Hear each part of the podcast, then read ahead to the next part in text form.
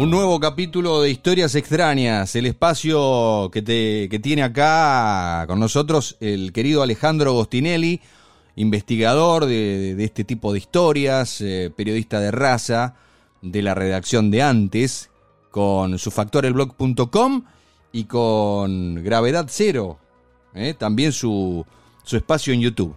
Hola, ¿lo dije bien? ¿Gravedad Cero es? Sí, sí, por supuesto, pero sabes que como hay otros que tal, buenas noches. Buenas noches. eh, Gravedad Cero eh, se llama además el lado Z de la fe, porque resulta que el lado Z de la fe es la forma más fácil de encontrarlo en YouTube. Hay otros, Gravedad Cero. Con lo cual, el, el, lado Z de la fe en algún momento de, pasará a ser el nombre de, de, este, de este programa que estamos haciendo con, con Leandro Bartoletti en, en YouTube. Y bueno, hoy, hoy quería contar una historia. Mira, es una historia que es como una especie de, de spin-off, de, de, como un desprendimiento de, del último programa que hicimos con Leandro en, en, en, el lado Z de la fe, que es la historia de James Randi. Mm. James Randi. ¿Quién es? Un ilusionista, quizás el más prestigioso desde el fallecimiento de Harry Houdini, que fue nada menos que su inspirador. Ah. Eh, y, y, y, la idea es hablar de él, sobre todo porque, bueno, primero porque falleció hace pocos días, el 20 de octubre, eh, a los 92 años, era un tipo que además llevaba muy bien la vejez, hasta último momento se lo veía espléndido, realmente fue un tipo de una vitalidad eh, fascinante, fabulosa, y, y cosechó, digamos, su, su fama eh, como ilusionista de la mano de una expertise que era un poco el diferencial de él, sí. que fue un poco también lo que lo hizo parecido a, a Houdini, eh, que fue la, la, la habilidad eh, fascinante que él tenía para desbancar a, a charlatanes, ¿no? Qué Él, lindo. eh, él se definía como un honesto mentiroso y le, y, y, y le caía muy mal Mm. que otros ilusionistas, que ilusionistas que no confesaran el hecho de serlo, engañaran a la gente. Está muy bien. Esto- Yo- soy- eh, hay que seguir a esta gente. Sí, sabes que eh, eh, en la época que él empezó con esto, esta, esta eh, onda de desmitificar chantas en los medios, nadie más lo hacía. O sea, era, fue prácticamente, fue realmente un precursor Mm. en los, en los años 60. Uno de los primeros, una de las primeras víctimas que, porque claro, obviamente eh, los, los eh, chantas pasaban a ser víctimas de Randy, Mm. eh, fue un, un personaje que se llamaba Ted Serious, que, eh, que era muy, muy interesante porque el tipo eh, lo que hacía era plasmar psíquicamente imágenes en una Polaroid Mm. y, y convenció a un parapsicólogo, un tipo que además tenía título universitario, un tipo con gran formación, de que él efectivamente con, eh, concentrándose frente a esa, cámara de fotos, era, era capaz de plasmar imágenes que él visualizaba ¿no? de una manera paranormal. No. Eh, esta, esta, este, esta, este caso de la fotografía de pensamiento de serio fue eh, uno de los primer, una de las primeras presentaciones que él hizo en el, Today Show de la NBC eh, en el año 1967, ¿no? Y, y, y este hombre ya, ya tenía su biografía, ¿no? El, el- este científico eh, Hayes, Hayes Boone, Mm. eh, ya había escrito un libro sobre él, o sea que ya era toda una, una personalidad, ¿no? Y, y así fue en- con el caso de, de, de Serious, cuando eh, Heisenberg le dijo, mirá, este, por más que vos digas que lo que él hace es, eh, fraudulento, este, yo te desafío, le dice Heisenberg, a, a dinero, ¿no? Para Mm. salir de dudas. Y eso fue lo que le disparó la idea a Randy, que le ofreció a, a Serious 10 mil dólares si podía tomar ese tipo de fotos bajo un control científico que obviamente iba a, a manejar él. Bueno, Mm. ese fue el principio Del, del fin, fin claro. de este, de este personaje. claro. Y bueno, Randy siguió con ese desafío que era que en realidad era un desafío que había iniciado en el año en el 1919 Houdini cuando por primera vez ofrece 10 mil dólares al primer medium espírita que pudiera realizar un fenómeno de materializar un espíritu que él no fuese capaz de repetir, ¿no? Mm. Eso eh, lo hizo Houdini también con el auspicio de, la revista científica de América. Bueno, después subió la apuesta a 4.500 dólares a quien pudiera eh, probar que era, bueno, también que era posible comunicarse con el espíritu de difuntos, que en una época en que el espiritismo no tenía la, el prestigio religioso que tiene ahora, porque ahora mm. sabemos que el espiritismo pasó a ser una religión y, siendo una religión, chau, no claro, eh, es un dogma, no hay con qué darle. Claro, sí, digamos, este es parte de la, libertad de creencias nos obliga a, bueno, a comprender que se trata de una creencia de, ciertas personas que ha desarrollado su vida alrededor de, esta idea de que es posible eh, comunicarse con difuntos y tener una vida orientada a las enseñanzas espirituales que transmiten otros difuntos. En esa época era más un show circense, era más de salón. Mm. El espiritismo era un montaje que se hacía en la penumbra, alrededor de una mesa. Bueno, la, la, idea un poco estereotipada que tenemos del espiritismo sí, que de, las películas, ¿no? E, e, ese era un poco lo que lo que ocurría y ese era el, el espiritismo que combatía eh, Houdini, ¿no? Eh, en el caso de Randy, de Randy que, que bueno, que su carrera empieza en época, digamos, en plena eh, en pleno auge de la ciencia, el contrapunto de los que presentaban eh, presuntos poderes paranormales eran o bien personas, estas personas que tenían, decían tener estas capacidades, y también los científicos que apoyaban a, a estas pretensiones de, tener poderes, o, simplemente que las estudiaban, ¿no? Claro, los, científicos que caían, este, o sea, mm, terminaban sin seguir su propio método científico, de alguna manera.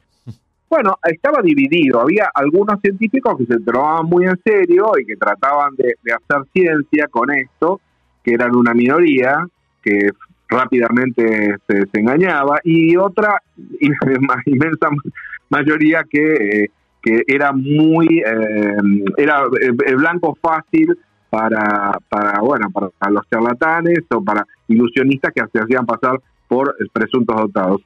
Eh, hay una, historia muy linda, mm. protagonizada por, por Randy, que requiere de un pequeño desarrollo, porque eh, esto, eh, este proyecto surge en el momento de máximo esplendor de Uri Geller. Uri Geller era un israelí, bueno, lo sigue siendo, vive aún, es un israelí que, que, bueno, que se hizo famoso porque él eh, afirmaba poder doblar cucharas, tenedores, llaves, todos los objetos que él llevaba a los sets de televisión. O sea que, que, eh, recuerdo haber haberlo visto esto en la tele cuando era muy chico. Fue muy famoso, porque vos pensás que este, estamos hablando de mediados de los 70, principios de los 80. Ahora Se que, hizo largo lo de, lo de Uri Claro, ahora que, ahora que lo estoy hablando, me acuerdo de esos programas que salían en la tele, en la tele abierta, ¿no? Exacto, exacto. Y, y bueno, Yuri Geller eh, fue como el primer pez gordo con el que se tuvo que enfrentar eh, eh, Randy, porque realmente representó para él, que era un gran prestidigitador, un desafío muy importante, porque al principio Randy no sabía cómo lograba frente a cámara deshacer cucharas, tenedores, no, le, no le encontraba la vuelta al, no le encontraba la vuelta al truco, tenía algunas ideas acerca de cómo podía hacerlo, pero eh, recién durante una sesión de fotos que se hizo en la redacción de la revista Time, Randy pudo verlo un poco más de cerca y entender cómo era la, mecánica de del, truco que utilizaba Uri Geller para asombrar a, la gente que no sabía absolutamente nada de ilusionismo y que lo consideraba él un absoluto eh, dotado de, de, toda clase de poderes, porque además, bueno, él hacía otros números, ¿no?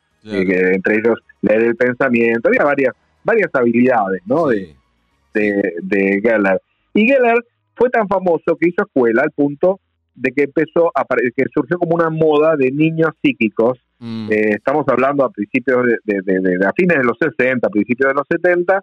A lo largo de los 70 hubo como todo una, una moda con esto de, doblar eh, de doblar eh, cucharas y mm, Y, y, y, y, como parte de esa tendencia, una empresa aeronáutica, la McDonnell Douglas, mm. entregó medio millón de dólares a una universidad norteamericana, a la Universidad de Washington, en St. Louis, para financiar la creación de un laboratorio de estudios eh, paranormales. En ese momento, el director de ese grupo, un físico de, de nombre Peter Phillips, recibió a muchos, por 300 postulantes. Imagínate la cantidad de gente que había que decía tener algún tipo de poder. 300 dobladores de cucharas aparecieron. Había de todo, pero los que, los que más eh, llamaban la atención eran los dobladores de cucharas. Entre, entre ellos había dos chicos mm. que tenían 17 y 18 años respectivamente, que se llamaban Stephen Joe y Michael Edwards. Mm. Eran dos chicos que también, ¿no? Decían tener poderes mentales y se convirtieron en el gran eh, eh, enigma para estos eh, científicos, porque no solamente eran capaces de doblar metales con el poder de su mente, sino que abrían relojes digitales sin tocarlos, lograron hacer girar un motor debajo de una campana de cristal, hacían toda, toda clase de fenómenos increíbles eh, que eh, no, no lograban, digamos, e-, ellos intentaban detectar a ver si había mm. algún tipo de, fraude, pero ellos lo descartaban, ¿no? Mientras esto ocurría, nuestro personaje, James Randy, eh, que estaba bien enterado acerca de todo este de, todo este desarrollo y se había enterado de que una, un instituto privado había eh, una, una empresa privada había entregado tanto dinero para eh, financiar estos estudios, estaba enterado de todo, le escribe a Philip, al director de, este instituto de la universidad, una carta ofreciéndole ayuda, ¿no? Claro. Y explicándole que los ilusionistas somos buenos consejeros para este tipo de investigaciones, estamos habituados a lidiar con, con el fraude, un desarrollo eh, muy, muy prolijo, una carta eh, que realmente es muy interesante leer, ¿no? Porque eh, él se, se nota además la buena fe eh, en con la que abordaba, él aclaraba que no quería dinero, que lo único que quería era que se reconociera el, el, el hecho de que en esta investigación estaba había un asesor ilusionista que para él era lo, indispensable y, y Phillips negó, se negó, declinó esa, esa colaboración, no le hizo caso y así fue como el, el estudio de los poderes de, Steven y de Michael siguieron siguió a lo largo de tres años. Mm. Tres años en donde eh, estos chicos siguieron eh, siendo observados, siguieron haciendo experimentos durante los días, durante las semanas, fines de semana, en, en momentos de, de receso escolar. Ellos siempre asistían y eh, bueno, y, mientras esto ocurría, eh, eh, Randy, que seguía eh, atentamente la evolución de los hechos, empezó a darles algunas ideas, a, sin que se las pidiera, sin que se las pidiera, empezó a darle a Phillips algunas ideas para agudizar un poco los controles y, tratar de, detectar si efectivamente tenían poderes o, o si eran si estaban engañando a los investigadores. Y así fue como los poderes de estos chicos se empezaron a diluir, empezaron cada vez a tener menos poderes. O sea, a medida que aumentaban los controles científicos, eh, eh, los poderes caían. Eh, bueno, este, evidentemente había una relación de causa y efecto bastante sensible. Los chicos estaban ya muy cansados. no, evidentemente la cosa ya empezó, no daba para más. Y así fue como nos enteramos que en Manhattan, la revista Discover, junto con Randy, organiza una conferencia de prensa. Y así es como se da a conocer lo que hoy se llama Proyecto Alfa, que había llegado a su fin. Randy siempre estuvo detrás. Ah. Todo el tiempo los chicos resultaron ser discípulos de él eh, y los eh, los, objetos de investigación. los metió él, los infiltró dentro de ese gabinete, de ese laboratorio de investigaciones y los verdaderos eh, cobayos, los objetos de investigación, no habían sido estos chicos, sino los investigadores, que cayeron como chorlitos frente a, la, a, la, a las capacidades a las capacidades extraordinarias como ilusionistas de Joe y, Edward. Phillips terminó admitiendo ¿no? que, lo que, había sido un verdadero papelón. Eh, Joe y Edward hoy, son grandes mentalistas que no tienen un recuerdo, digamos, obviamente tienen un recuerdo eh, muy interesante porque es una, la primera gran aventura de ellos de su juventud, eh, pero al mismo tiempo eh, no lo vivieron con completa felicidad porque eh, porque uno de ellos recordaba mm. como Bertolt Schwartz, un psiquiatra, que, recuerdo bien a, Schwartz porque además era ufólogo, mm. era un Schwartz estaba muy ilusionado con que uno de estos chicos ayudara a paliar la enfermedad de, una de sus hijas, ¿no? Mm. Entonces ahí fue cuando hubo como un punto de ruptura, que en el caso, creo que fue Edward, que eh, eh, le, dijo a Randy que la cosa ya se tenía que terminar porque esto ya ah, estaba pasando a castaño oscuro, digamos, ya eh, había un había un investigador que estaba digamos demasiado ilusionado en que tenía esos poderes, ¿no? Esto también muestra es un, poco una foto un poco triste del nivel de credulidad, de, del nivel del bajo rigor científico que puede llegar a, tener un científico que por ahí es muy bueno dentro de su especialidad, pero, cuando se va a otro tema Y, no tiene el asesoramiento adecuado, pierde, ¿no? Bien, eh, dos cositas cortitas. Una es que venció a, eh, una forma de decir, pasó el récord de Harry Houdini, alguien a quien él creía. Lo superó, lo eh, superó ampliamente y es y es difícil, ¿no? Mm. decir que, que alguien tan extraordinario como Houdini tuvo un sucesor que lo que lo superó, pero efectivamente el gran, él tuvo como dos grandes desafíos eh, a, lo, a lo largo de su vida. Uno fue ese, que fue el que le dio el motor, el hálito vital, el que lo impulsó a ser quien fue. Harry Houdini, que fue su gran maestro. Mm. Eh, y, por otro lado, tuvo eh, en Uri Geller una, un contrapunto, un desafío muy grande, tan grande que la motivación, la bronca que le generaba ser consciente de que Uri Geller estaba engañando a la gente, lo llevó a él hacer cosas que probablemente muchos otros no harían, eh, como por ejemplo eh, a mediados de la década del 70, en pleno auge de la, del, del guelerismo, porque hasta se, llegó a llamar esto guelerismo, eh, él reunió a otros escépticos como él, entre ellos Isaac Asimov, Carl Sagan, Martin más, y nada menos, ¿no? nada más y nada menos, Ray Hyman, un psicólogo, Philip Glass, que era como el gran banca, el gran identificador de, la ufología, Paul Kurz, un, filósofo humanista eh, eh, muy reconocido, los reunió, eh, se reunió con ellos para empezar una iniciativa que se llamó PSYCOP, que, que sería, la sigla sería Comité para la Investigación de los Supuestos Fenómenos Paranormales.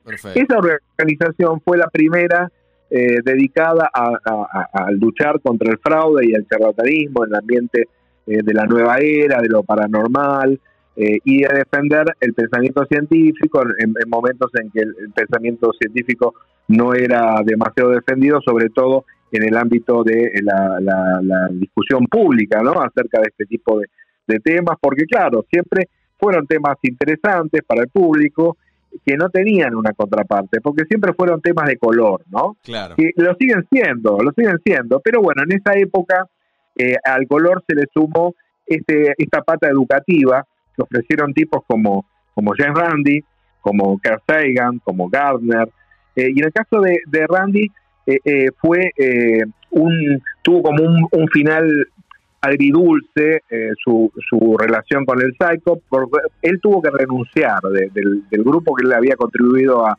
fundar porque Uri Geller fue muy contencioso, había iniciado una querella eh, tanto a él como al Psycho y él tuvo que renunciar porque evidentemente estaba dejando en una situación comprometida legalmente al Psycho que no quería tampoco mencionándolo a Uri Geller y él no estaba dispuesto a, a dar el brazo a torcer, motivo suficiente para que él eh, fundara eh, una, bueno, creara una fundación, la Fundación Educativa James Randi, que, sigue hasta el día de hoy, y que, bueno, es una historia realmente ah, que podemos seguir charlando, hablando, hablando, porque es una historia maravillosa. Pero está del lado de Isaac Asimo de Carl Sagan, ya con eso ya estoy. Eh, James Randi, eh, dice el título, muere el asombroso eh, James Randi, el hombre que recorrió el mundo humillando y desmontando pseudocientíficos y fenómenos paranormales. Está en, en tu blog y en tu canal de YouTube. Contanos eso y te mando un abrazo.